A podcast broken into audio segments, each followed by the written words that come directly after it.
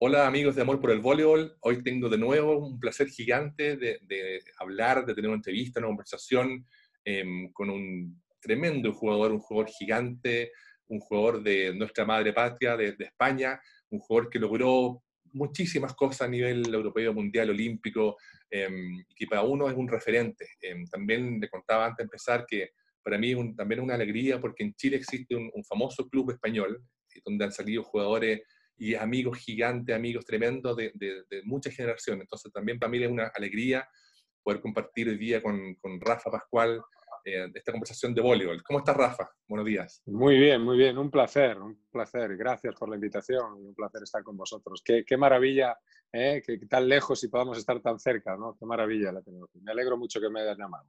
Así es, así es. Mira, Rafa, eh, me gustaría partir como, em, comenzando esta, esta conversación contigo y, preguntándote por qué partió, por qué estás jugando voleibol. En España, uno lo que sabe de acá es que hay deportes como el fútbol, el tenis, el básquet, que son muy fuertes y son, y son eh, muy, muy reconocidos mundialmente, pero el voleibol, al parecer, eh, antes, hoy día, no, era tan conocido. Entonces, ¿por qué elegiste el, el voleibol? ¿Dónde comenzaste? ¿Cómo fue tu, tu, inicio en el deporte? Sí, sí, verdad. Esa pregunta es, es, es clásica, ¿no? Cuando, cuando la gente habla del voleibol español y de, Rafa Pascual. ¿Por qué voleibol? No? Pues mira, muchas veces no sé ni, contestar. El otro día saqué la entrevista y lo escribía, ¿no? Y digo, realmente no sé el por qué concreto del voleibol, pero deciros que yo empecé a hacer deporte con 10 años en un eh, centro de iniciación técnica deportiva, que era un centro que creó el Consejo Superior de Deporte, las instituciones, deportivas aquí españolas para eh, buscar talentos en los colegios, talentos deportivos. Entonces formo parte de un grandísimo grupo que hace una serie de pruebas, tanto físicas, eh, psicológicas, bueno, psicotécnicos, eh, médicas, y, eligen 40 niños y 40 niñas aquí en el centro de Madrid y, y, empiezo a formar parte de un equipo que, que empieza a entrenar deportes con una base del atletismo que se hace todos los días preparación física. Llegamos, nos recogen de los colegios, nos llevan a hacer, hacer los deberes del cole, nos ayudan con un profesor eh, y empezamos la primera hora a hacer preparación física, siempre atlética, para crear atletas y luego pues nos hacen conocer distintos deportes, entre ellos pues la natación, el hockey, el baloncesto, el balonmano, el fútbol, el atletismo y el voleibol. Y bueno, eh, después de hacer eh, varios deportes durante cinco años, ¿eh? nos tienen cinco años en esta preparación, pues mm, conozco todos los deportes, participo y juego en campeonatos nacionales prácticamente en casi todos los deportes que os he dicho, pero al final el voleibol, pues bueno, no sé si porque me crea una dificultad mayor, eh, como he dicho siempre, de, técnica, ¿no? porque el vóley es un deporte bastante técnico, no es fácil jugar cuando uno empieza en el inicio, ¿no? hay, que, hay que entrenar mucho, hay que dedicarle mucho tiempo. Y luego una cosa importante, siempre digo que para mí el vóley es el deporte de equipo por excelencia, por una sencilla razón, es que eh, tú solo no puedes hacer un punto.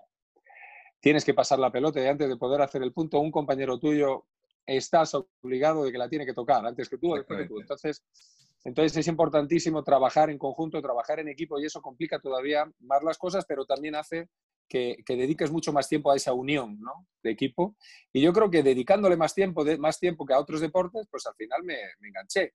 Cierto que en los años 80 pues eh, mi padre, ni el mismo mi padre cuando me dijo, ¿qué vas a hacer? Yo le dije, papá, yo voy a, a los 15 años, que sales de aquí? ¿Dónde vas? Digo, yo voy a jugar a voleibol. Y me dijo, pero hijo, que él no conocía el voleibol, pero ¿qué es el voleibol? o sea, él me veía jugar, ya me veía jugar, me veía tal, pero claro, a nivel de lo que era, ¿dónde vas a ir? ¿Qué equipos? Eh, hay un equipo nacional, hay una selección, esto se juega a nivel internacional, pues en España no se conocía. Aunque tengo que decir que en 1900, eh, los años 80, esos años del 80 al 84, tuvimos equipos fuertes como el Real Madrid, Exacto. equipos como el Atlético de Madrid. Entonces, todos estos clubes importantes, incluso el Barcelona, que todavía tiene que tener una sección, sobre todo de equipo femenino, que todavía la sigue teniendo de, de voleibol, estos equipos que son conocidísimos para todos a nivel mundial, tenían sección del voleibol. O sea, que no es que no se conociera, pero evidentemente eran deportes menos visibles, mucho menos visibles, y en aquel año, en aquellos años, también el deporte en general español, si no era solo por el fútbol,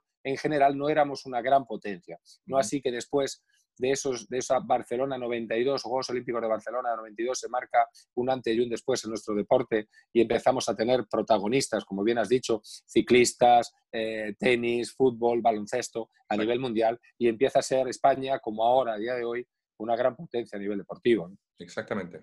Exactamente. Oye, y cuéntame un poco cómo fue tu, bueno, tu, tu inicio y después cómo, cómo fue toda tu, tu evolución de, de, de, joven eh, a, entrar después al circuito de, selecciones. Tú, recién hablábamos antes fuera de cámara con respecto a, a, esa gira que, o ese campeonato que hubo previo al Mundial del 86, donde hubo equipos el cubano, el soviético, que, que fueron también quizás para usted una, una tremenda inspiración para motivarse aún más. Sí, porque, eh, bueno, eh, teníamos un, mundial ahí cerquita en París, en ese año 86, eh, y, bueno, pasaron por, por, España estos países y para adaptarse a ese campeonato eh, en París, pues eh, en Madrid era relativamente, bueno, pues fácil, cerca, eh, horarios, comida, entonces había, hay, hay, varios días de preparación para adaptarse a luego llegar, pues en el cambio horario y demás para el equipo cubano, el equipo ruso. en aquel momento, pues tuvimos la suerte, porque como bien hemos dicho, no era un deporte muy popular y no teníamos campeonatos tan importantes ni equipos importantes de primera línea que jugaran en España. Entonces nos acercamos todos a Valladolid, me acuerdo perfectamente que era en Valladolid, y nos acercamos todos los que, que que, habíamos jugado o intentado, estábamos intentando jugar a voleibol, a ver ese gran voleibol eh, de equipos de primer nivel mundial. Y nos acercamos, pues, los, pues eran los rusos, eran campeones del mundo, campeones de Europa en esos años, el equipo cubano, que siempre era eh, eh, fantástico verlo por su condición física, y, tuvieron, y tuvimos pues el equipo español también la oportunidad de jugar contra esos equipos, ¿no? De preparación, que fue yo creo, yo no estaba en ese equipo, me incorporé después, dos años después, un año después y medio, sí, dos añitos, dos veranos después me incorporé ya para la preparación olímpica de Barcelona 92, pero tuve la oportunidad de ver voleibol de primer nivel y me quedé eh, alucinado, ¿no? Me quedé alucinado y terminó de engancharme, ¿no? Con ese Sabín que sé que has entrevistado hace poco, con fantástico Joel Spain, que Joel Spain ha sido referente para muchísimos de los atacantes y de los supuestos a nivel mundial, para todos yo creo que uno de los mejores atacantes de la historia. Y, pues bueno, se nos han quedado y yo me quedé ya ahí pues eh, queriendo ser como ellos, ¿no? Y ahí pues empecé a luchar, salí de esta escuela a los 15 años y mm, intenté ir al, mejor sitio posible, que era poder proseguir con mis estudios y seguir entrenando solo voleibol ya en ese caso. Y me dediqué a la escuela, me, fui a estudiar a la Escuela Salesiana en Madrid, donde tenía un equipo que era el, la cantera del Atlético de Madrid donde nace el Atlético de Madrid, que luego ya el Atlético de Madrid se retira de la sección, igual que el Real Madrid, como os he dicho, los años 84-85, y eh, se llama Salesianos el Colegio Salesiano, pero sigue jugando en primera, en primera división con un equipo importante entre los cuatro o cinco primeros de la liga. Y entonces me incorporo en las filas cadetes juveniles y ya ahí pues había que obligarme a sacarme de, a sacarme de la cancha porque yo llegaba con el equipo cadete y me iba con el equipo mayor cuando cerraban todo, porque para mí desde muy chiquitito, pues el entrenar era, era una pasión, el deporte ha sido mi felicidad y, bueno, el compartir con los demás y entrenar, pues era, lo era todo, ¿no? Yo llegaba, yo me acuerdo, a las diez y media a casa muerto, pero, pero para mis padres verme feliz de esa manera, pues era, era lo más bonito. Así es, así es. Eh, uno como jugador también, como exjugador, sentía esa misma, esa misma pasión y la entrega al club, al entrenador, a tu compañero. Eso es algo que la gente que no ha jugado quizás difícil de, transmitir, pero, pero los locos por el voleibol no, no nos gusta eso. Oye, Rafa, cuéntame después cómo fue todo el, todo el proceso que uno vio desde Chile del Juego Olímpico, cuando, eh, además también para uno fue muy, muy bonito, bueno, yo, te contaba, yo soy publicista y también ver toda la, la, la, imagen y todo lo que hizo España con ese, con ese, con ese Juego Olímpico fue también muy especial, porque me imagino que ustedes tuvieron todo un trabajo, preparación, de, de miras esos juegos y, y, y, el después. Cuéntame un poco de, esa época. Sí, sí, bueno, como os he dicho, yo creo que Barcelona 92 marcó una época en el deporte nacional, ¿eh? en el deporte español. Sí. Y de ahí luego en el deporte, yo creo que internacional. Pero, ¿qué decirles? Eh, para nosotros, el, el, el, hacer unos Juegos Olímpicos, que a día de hoy creo, y, y hablando todavía con muchos de los que tuvimos o tuvieron la oportunidad, tanto sean españoles como extranjeros, eh, de participar en esos Juegos Olímpicos de Barcelona, todavía a día de hoy lo recuerdan como seguramente el más grande o, el mm. segundo más grande de los Juegos Olímpicos que se han realizado en, en estas décadas. ¿no? Y es verdad, y fue así, fue una ciudad entregada, fue un país entregado, fue un país y donde eh, apoyó a todos los deportes. Mm, todo el mundo era voluntario de esos Juegos Olímpicos, todo el mundo se implicó en, la reforma de una ciudad fantástica como Barcelona. Creo que se aprovechó ese evento para reformar una ciudad eh, que estuvo luego y ha estado en, digamos, pues de, de, las primeras ciudades y de las más bonitas que hay en el mundo, pero las mejores ciudades de Europa, en el cual luego el turismo pues empezó a fluir a lo largo de esa puerta, como decimos nosotros, a Europa, ¿no? Eh, por, Barcelona y por Cataluña, a toda España y al turismo español. ¿no? Y el deporte, pues mm, como todo, como sabes, eh, necesita ayudas, ¿no? necesita ayudas económicas, necesita ayudas económicas, sobre todo ya no tanto para hablando de contratos ni de deporte profesional, sino también del deporte amateur, el deporte olímpico, en el cual sin esas ayudas, pues eh, los deportistas no pueden emplear el tiempo eh, necesario para, adquirir un nivel mm, y, competir con los que sí lo hacen. Eh, en esos momentos, nosotros en los años 80 éramos, pues si no era en el fútbol, o el baloncesto quizás también se empleaba en ciertas horas y en otros, a lo mejor otros deportes, pues la gran mayoría de los deportes no teníamos gente que se dedicara a ello, gente que entrenara mañana y tarde o que entrenara todos los días, sino que tenía que compaginar como forma de hobby el deporte con su trabajo o sus estudios. Y eso, pues, eh, evidentemente nos llevaba una enorme ventaja a los demás, ¿no? Una enorme ventaja.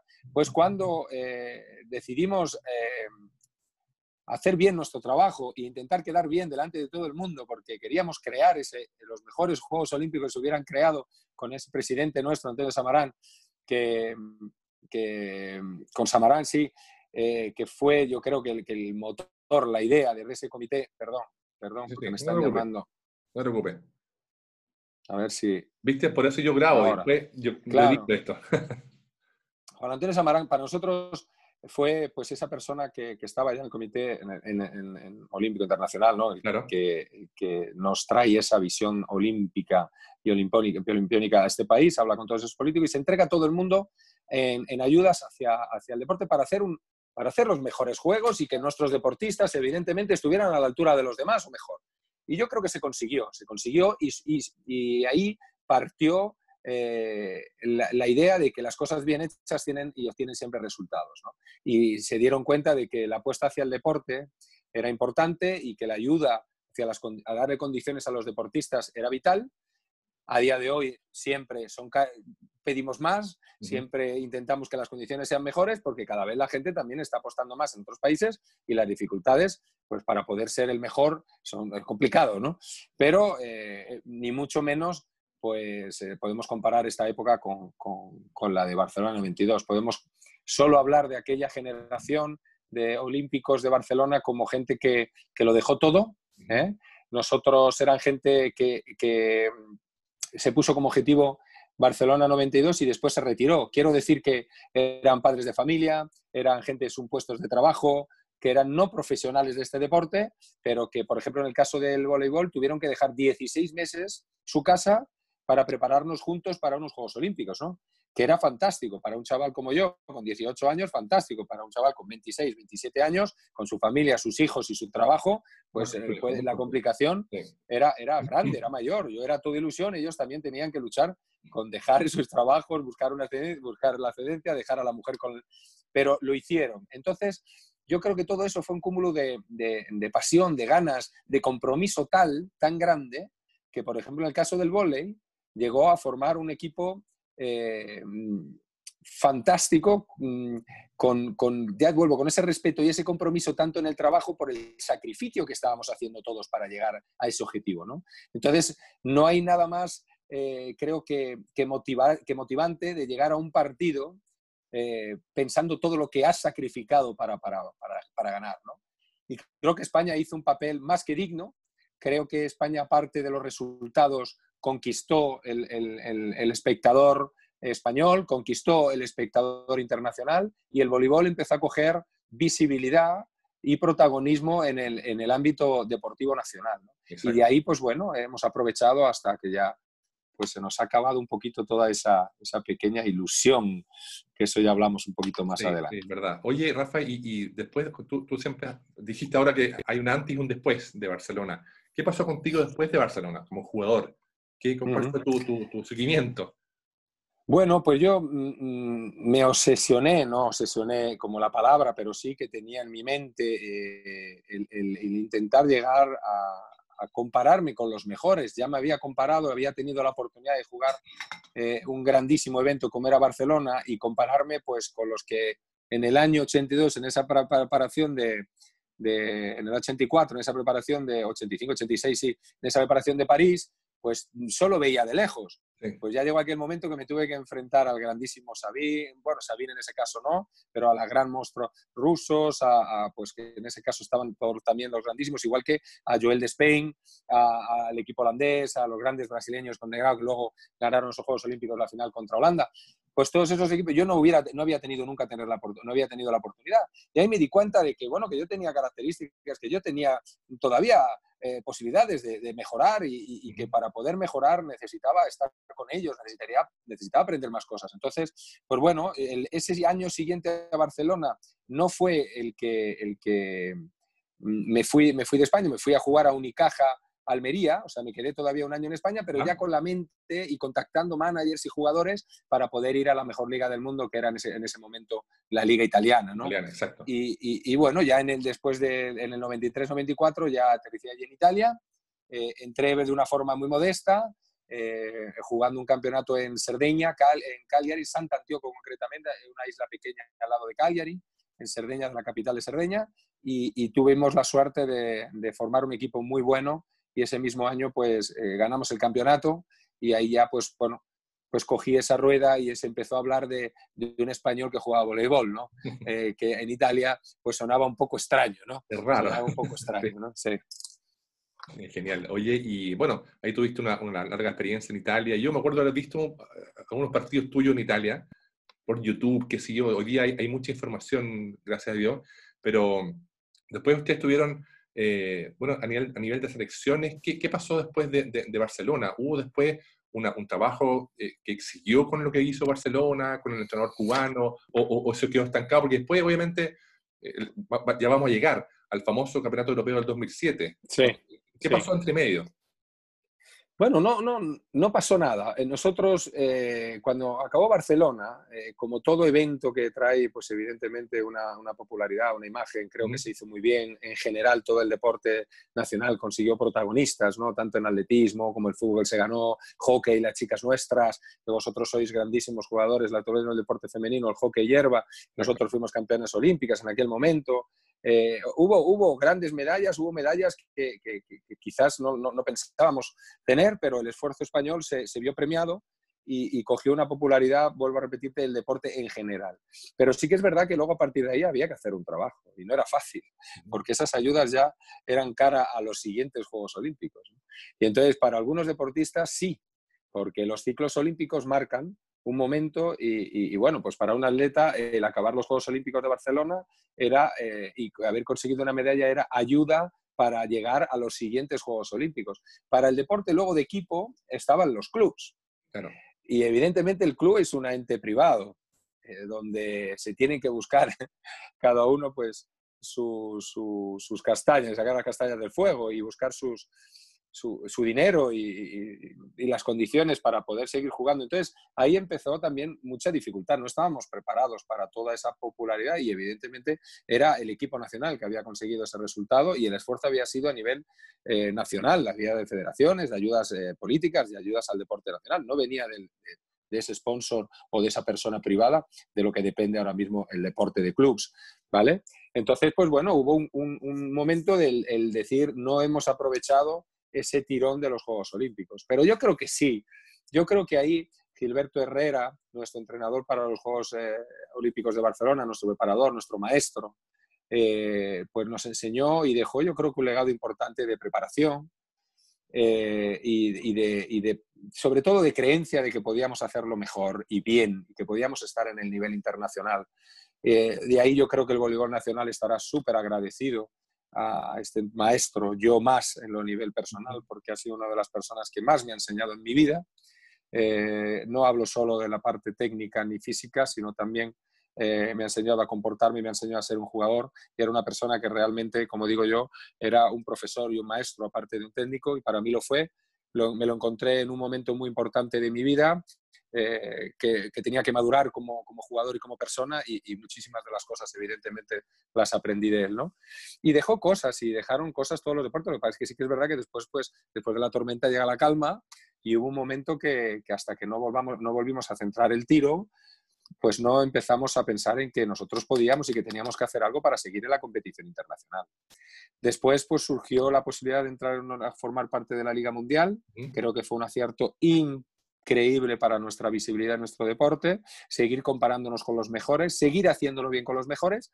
Y aparte de eso, nosotros, paralelo a todo ese trabajo del equipo nacional con Gilberto Herrera, pues tuvimos la suerte de que mm, fuimos referentes para otra generación ¿eh? del 76, 75, 76, 6, 7 años menores que yo, que yo era el jovencito en aquel año, y esa, esa eh, jóvenes que tenían como referencia el equipo de Barcelona tuvieron también como referencia esa pasión, esa entrega, ese entrenamiento, ¿vale? que ellos cogieron como método también de trabajo, ¿no?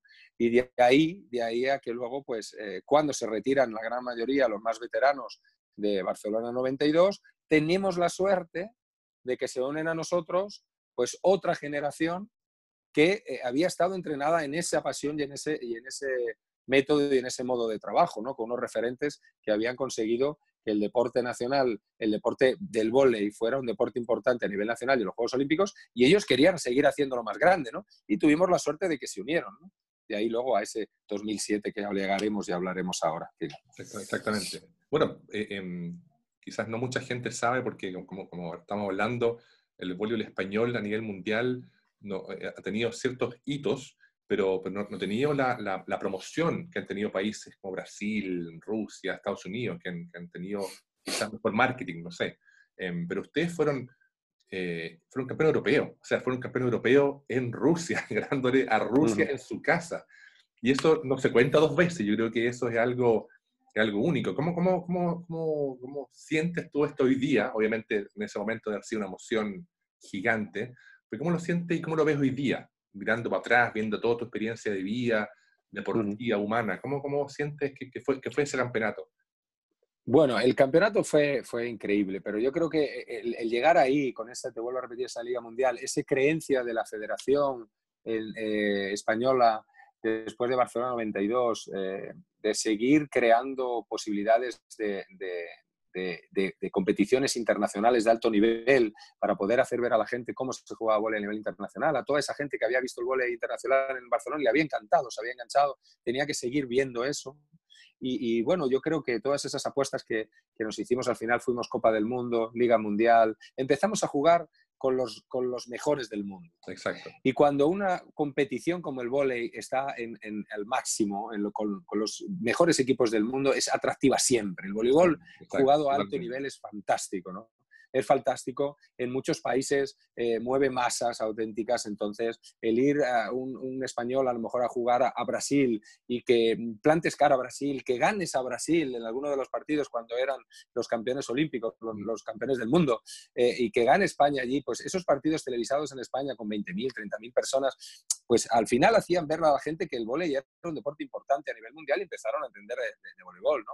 Esa selección que gracias a que la federación entendió que eh, a partir de Gilberto Herrera, que dejó un legado tremendo, teníamos que seguir eh, eh, siendo entrenados por los mejores, empezó a traer entrenadores eh, mm, fantásticos como, como pues, Raúl Lozano, como Velasco, como los nuestros que hemos tenido aquí, como el capitán nuestro de la selección en Barcelona también, mm, que era nuestro, nuestro colocador, que fue Paco Orbás, Francisco Orbás, entrenador ahora de Perú femenino, que está allí con, con las chicas de Perú, que lo está haciendo genial.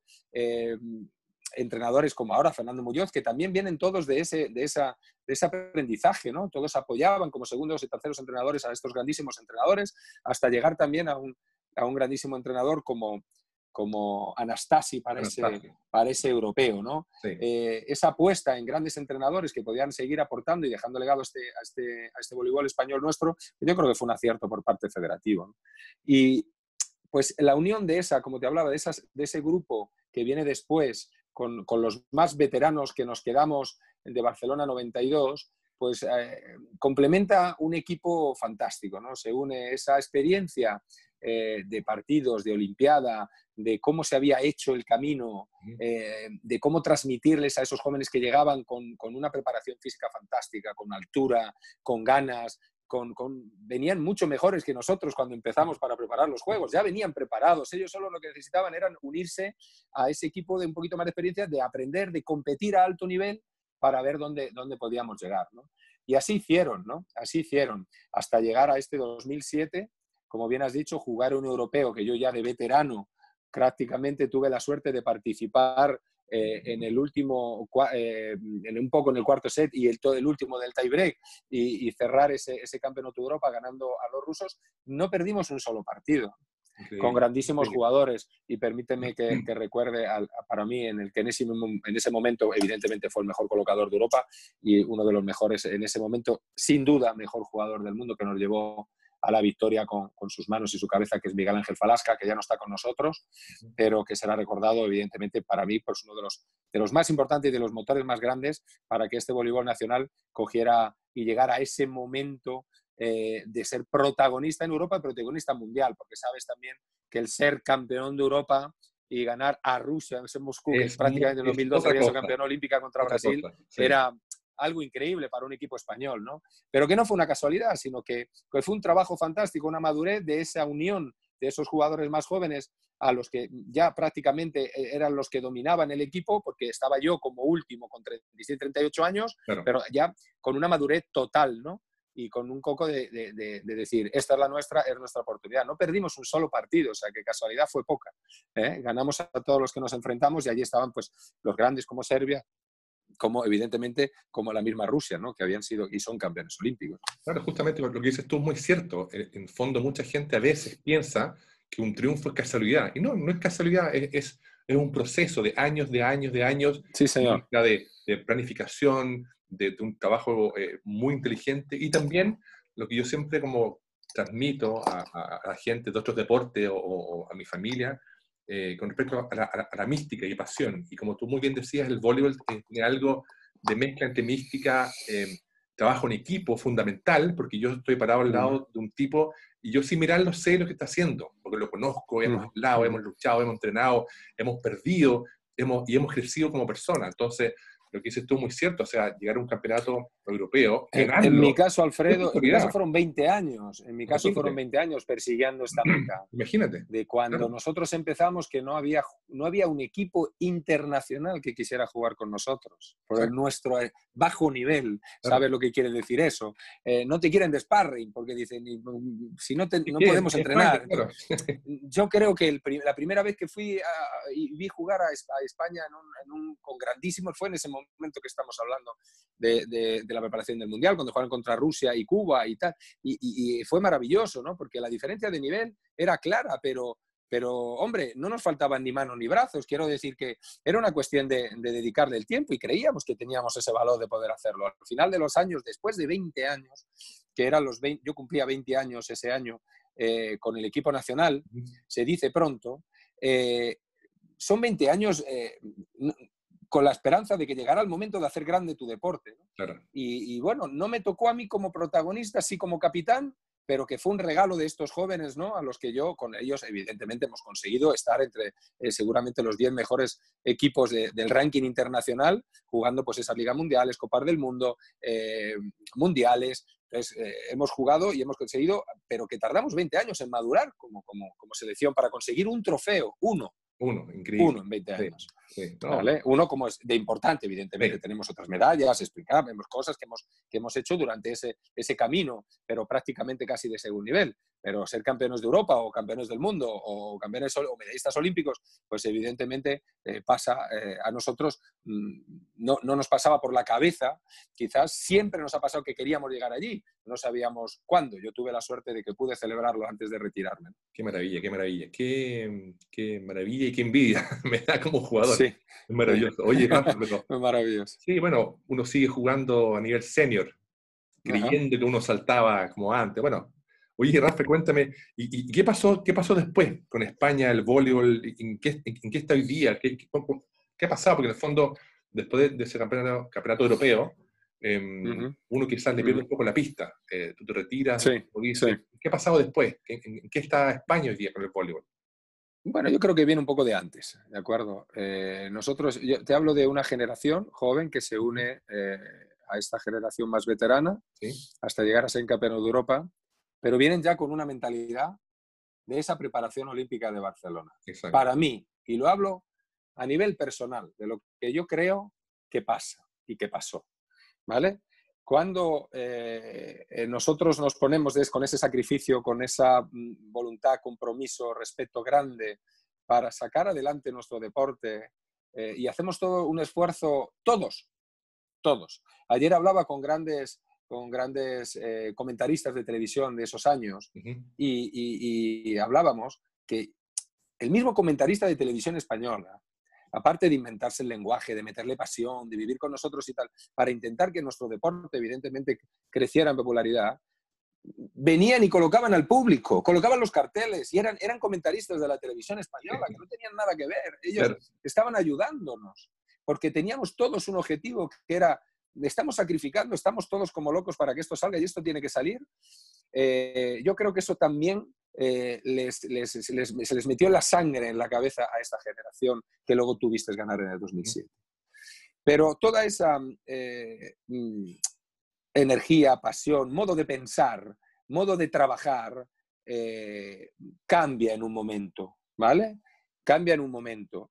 Y, durante algunos años, ¿vale? Voy a poner fechas y no voy a hablar de personas, voy a poner fechas, año 2000, Juegos Olímpicos donde nos clasificamos por, eh, por méritos propios para unos Juegos Olímpicos. Nada fácil en el voleibol, nada fácil. Voy a recordar una anécdota por esto, para que la gente entienda por qué es tan complicado clasificarse para unos Juegos Olímpicos en el voleibol, como en otros deportes, pero sobre todo en el voleibol. Es que nosotros, siendo campeones de Europa en el 2007, no jugamos en Pekín. Quiere decir que no estábamos clasificados ni por ser campeón continental porque está así la división y tuvimos que jugar perdiendo 3-2 al tiebreak con la campeona olímpica Serbia. Mm. Eh, y nos jugamos otra vez un puesto y nos perdimos los Juegos Olímpicos. Increíble. Entonces, quiero decir que clasificarnos y clasificar a un equipo nacional eh, en Europa, eh, no solo en Europa, ¿no? en todo, pero sobre todo en Europa para para unos Juegos Olímpicos es porque realmente haces méritos para ello. Y siendo el equipo español, habiendo sido clasificado para, para Sydney 2000, ahí hay un cambio federativo, un cambio de directivos, un cambio de mentalidad. Eh, como nosotros venimos con un equipo ya formado, eh, hasta que no desaparece esa mentalidad, ese equipo, esa generación, y esos directivos, todos, y esa historia, en, lo que, eh, hablando, de, hablando de equipo nacional y de mentalidad de visibilidad y de mentalidad eh, de la importancia del equipo nacional en, nuestro, en el deporte, los deportes emergentes, porque creo que sin equipo nacional el deporte emergente mm, eh, está destinado a morir, porque el aficionado de su deporte lo sigue. Pero para que un deporte se haga grande tenemos que hacer que todo el mundo, el mundo te siga. Entonces, para eso hay que tener un equipo nacional, hay que seguramente lo que más tira a una patria es ver competir a, deportistas por su patria, por su bandera, en un objetivo común. Y si tú no tienes un equipo nacional que defiende eso, no, no consigues que la gente, no consigues adeptos, no consigues que personas de otro deporte vean eh, tu deporte. Y en esos momentos están los mundiales, los europeos y los Juegos Olímpicos. Si ponemos como primera los Juegos Olímpicos, que sabéis perfectamente que el seguidor de, Chile se ve todos sus deportistas de Chile. Le guste el badminton, le guste el, hockey, le guste lo que sea, lo va a ver. El chileno, Uno, uno disfruta y, vibra. Sí, porque antes, antes, antes os estaba hablando, me cago en la leche, del hockey y estaba hablando de Argentina. Perdóname, discúlpame. es, un, error tremendo, lo puedes contar. No, pero porque me vino me vino evidentemente todo el tema Centro y Sudamérica con el hockey hierba, ¿no? Porque sabemos que son nuestros eternos rivales, entonces pues muchas veces, pero bueno, ahí equivoqué. Pero vosotros en Chile lo mismo, o sea, al final tú sigues un deportista chileno porque está defendiendo tu país, lo vas a apoyar y le vas a apoyar para que consiga un objetivo común por tu país. Si tú no estás en ese momento como deporte, la gente se olvida. La gente, entonces, eh, eh, moraleja del asunto, si no estás en las competiciones importantes donde puedes eh, defender con el equipo nacional o con los clubes En este caso, nosotros con los clubes no podemos, porque en esta situación los clubes ahora, ahora con estos problemas no estaban yendo a Europa, mm, aunque en esos momentos tuvimos incluso en femeninos campeones de Europa de clubes y equipos importantes jugando la final Ford de Europa, pero eso todo fue una, una consecuencia de, ¿vale? Pero si el equipo nacional, que es el que depende de la federación, el equipo que tiene que estar apoyado por, por la nación, por el, por el deporte, mm, por las subvenciones del deporte, además, no, no hacemos Mm, un trabajo para que, esa, para que ese equipo destaque a nivel internacional, eh, el deporte nuestro no lo ve nadie. Mm. Si no estamos en los Juegos Olímpicos, no estamos en el Mundial, no estamos en el Europeo, estamos hablando de ciclos de cuatro y ocho años, Alfredo, que desapareces. Mucho y ha pasado un poco eso. No porque no tengamos chavales buenos en el equipo nacional, no porque no tengamos las posibilidades de preparar, no porque no tengamos chicas que juegan a voleibol, porque aquí en España todas las chicas juegan a voleibol. Entonces, ¿Qué es lo que yo creo que falta? Lo que, lo que, lo que teníamos en aquel momento. Lo que teníamos. Y tuvimos un camino hecho, hicimos las cosas bien. Y hubo un momento que gente que empezó a tomar las riendas de este deporte pensó que había que coger otro camino. ¿Vale? Y ahí, pues se ha demostrado que durante ya Sydney, estamos hablando 20 años, Alfredo, 20 años, 20 años. pues hemos ido haciendo otro camino mm. que ha, llevaba, eh, ha llevado prácticamente otra vez al inicio de los años 80 nuestro deporte, entre comillas. Hemos tenido, evidentemente, gente que destaca, seguimos teniendo clubes importantes, gente que sigue al volei. No vamos a hablar de comparar los años 80 con ahora, porque no, no es verdad. ¿vale? El voleibol nuestro español, evidentemente, está en momentos muy buenos. Hay gente que trabaja muy bien con clubes y equipos. Tenemos la suerte de que nos han mm, llevado a esos Juegos Olímpicos jugadoras eh, y jugadores de volei y playa que siguen manteniendo nuestro, nuestro deporte y nuestra bandera altísima, altísima, y digo altísima, porque han participado en grandísimo nivel en todos los Juegos Olímpicos y gracias a ellos hemos tenido presencia. De hecho, cuando ahora en España se habla de voleibol, mucha gente se va al voleiplaya.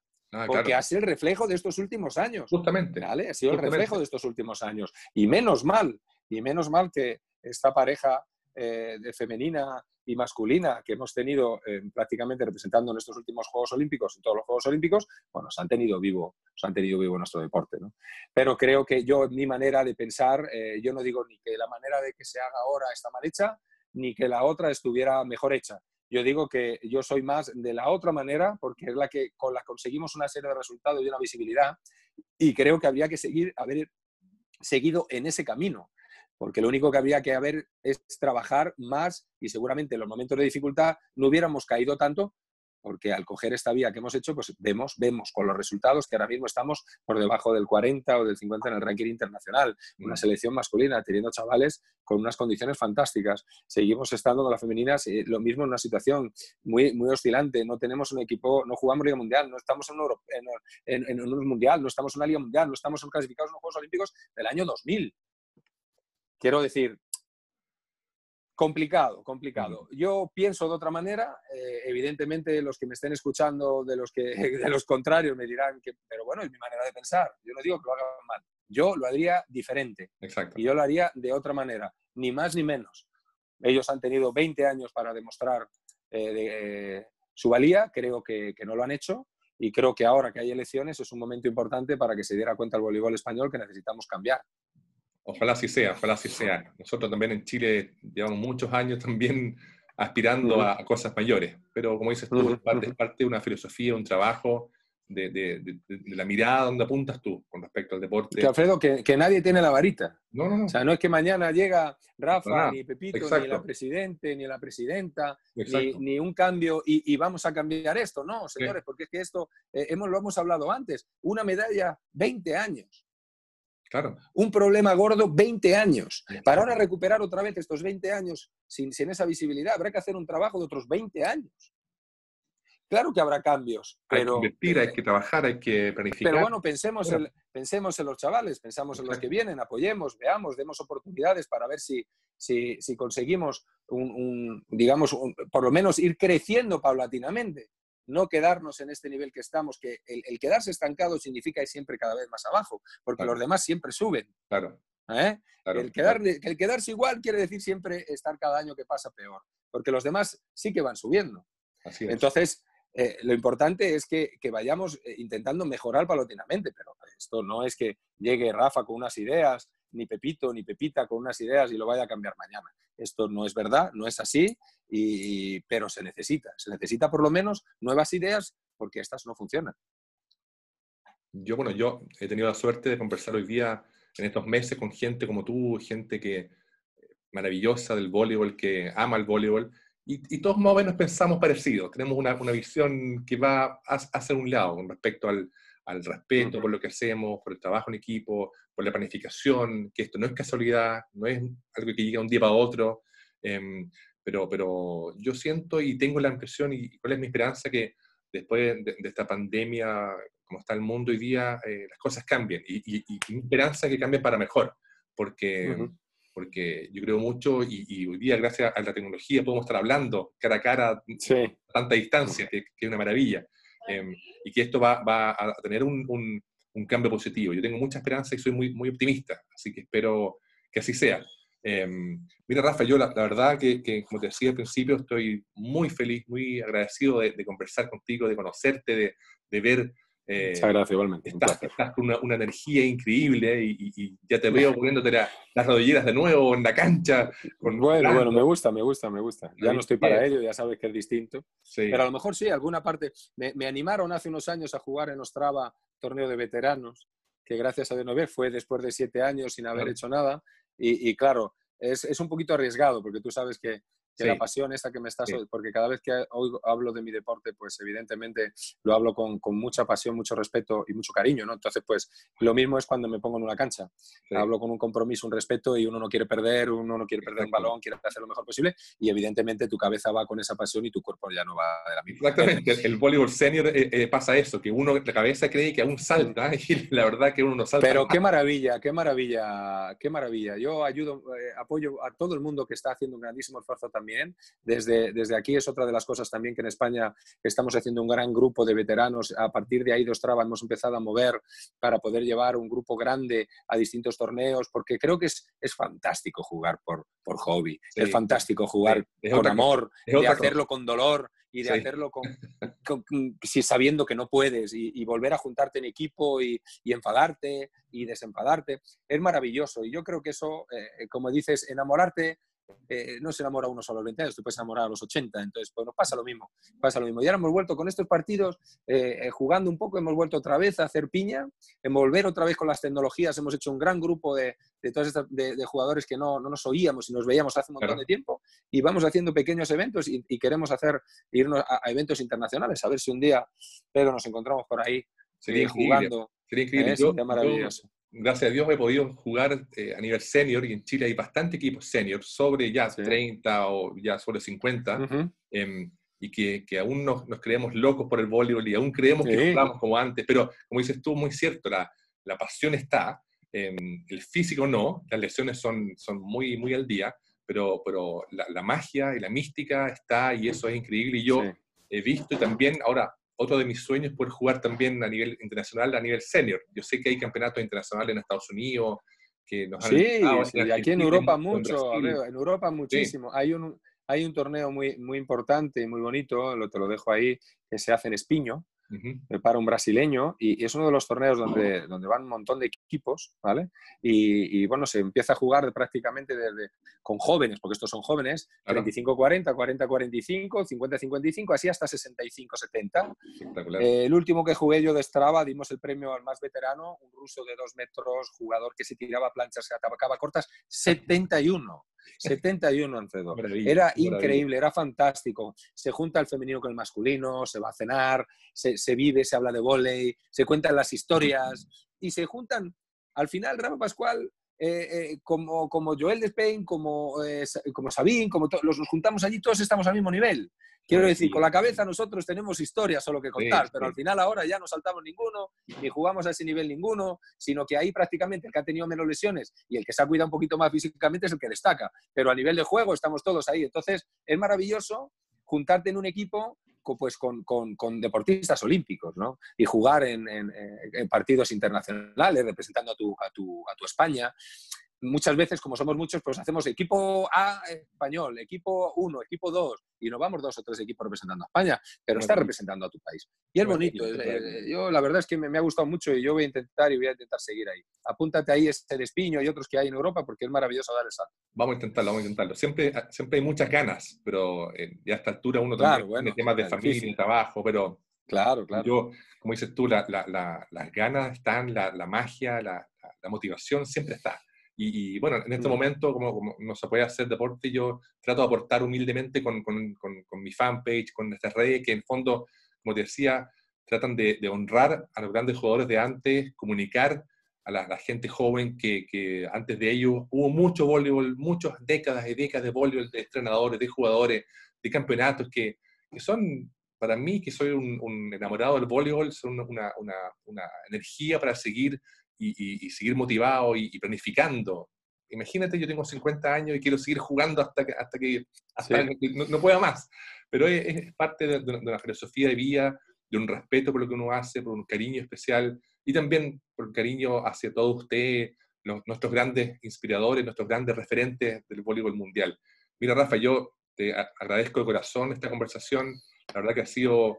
Em, yo cuando tengo estas entrevistas termino como después de un partido, termino agotado porque estoy ah, vibrando. es, como si estuviera en la cancha. Para mí es, una maravilla. Te, te mando un abrazo gigante desde Chile a España. Muchas gracias, Alfredo. Te mando Igualmente. deseos de, de, salud, que estén bien allá, que, que, que, pronto ojalá nos podamos eh, reencontrar en, en, la calle, en las canchas del mundo, porque ese es mi sueño. Sí, señor. Y nada, bueno, y seguir en contacto. A mí ha sido un placer conocerte, hablar. Cuando quieras, ya sabes cómo localizarme, cualquier cosita. Yo mandar un, abrazo, un abrazo a todo Chile, un abrazo a todo el voleibol chileno. ¿vale? Muchas gracias por, por haber pensado en mí. Y, como bien dices, gracias también por llevar a las generaciones más, más jóvenes un recuerdo de, de la historia del vole y a muchos de nosotros que, que venimos de esa generación anterior que no había móviles y que no había había solo papel y periódicos. Y esa lucha de los periodistas por llevar eh, y los medios de comunicación por llevar la información de otra manera, luchando con nosotros, luchando con los jugadores, ahora es relativamente, relativamente más sencillo. Y, bueno, y gracias a eso podemos estar hablando de aquí, porque si tuviéramos que esperar como antes a ir a Chile o a venir a España, pues a lo mejor nos pasaríamos muchos años sin vernos. Me alegro mucho, muchísimas gracias y un abrazo fuerte al voleibol chileno. Muchas gracias, Rafa.